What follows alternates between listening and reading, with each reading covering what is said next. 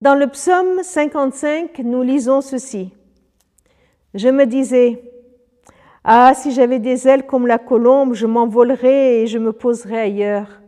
Je m'enfuirais bien loin, j'irais séjourner au désert, je me dépêcherais de trouver un abri contre le vent qui souffle en tempête. Je peux tellement comprendre les paroles de ces versets. Ah, si je pouvais m'enfuir, si je pouvais aller bien loin, si je pouvais m'éloigner le plus possible, besoin d'ailleurs, surtout besoin de fuir la réalité si difficile qui est devant nous. Et le psalmiste, il dresse une longue liste des raisons pour lesquelles il a envie, il a besoin de fuir. Il est accablé d'inquiétude. Il est troublé par ce que l'ennemi dit.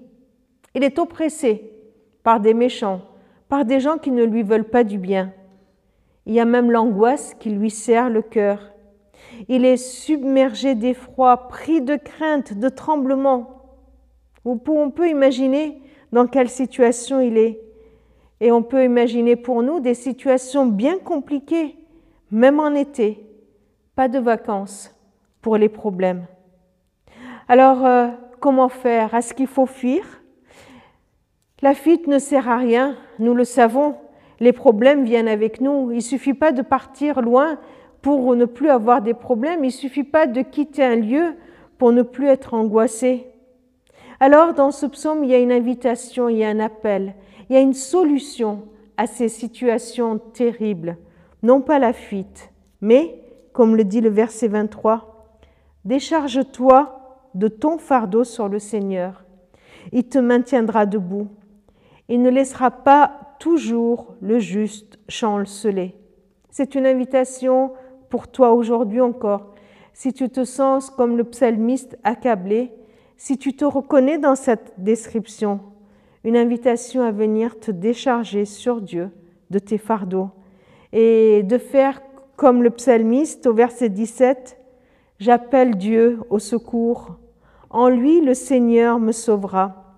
Matin, midi et soir. Je me plains, je gémis, mais il entend ma voix. Il entend mon, appel. Il paie pour me délivrer. Il s'approche de moi quand tout le monde est contre moi. Oui, c'est ce qu'il a fait. Jésus, il a payé de sa vie pour nous, pour nous délivrer, pour nous sauver, pour nous défendre. Celui qui a donné sa vie pour toi, comment ne pourra-t-il pas donner par-dessus? Comment ne pourrait-il pas t'entendre, t'écouter? Et venir à ton secours, à ton secours au milieu de tes angoisses et de tes inquiétudes. Alors n'hésite pas, fais appel à lui, décharge-toi sur lui de tous tes soucis, car il prend lui-même soin de toi. C'est une promesse de Dieu pour toi aujourd'hui.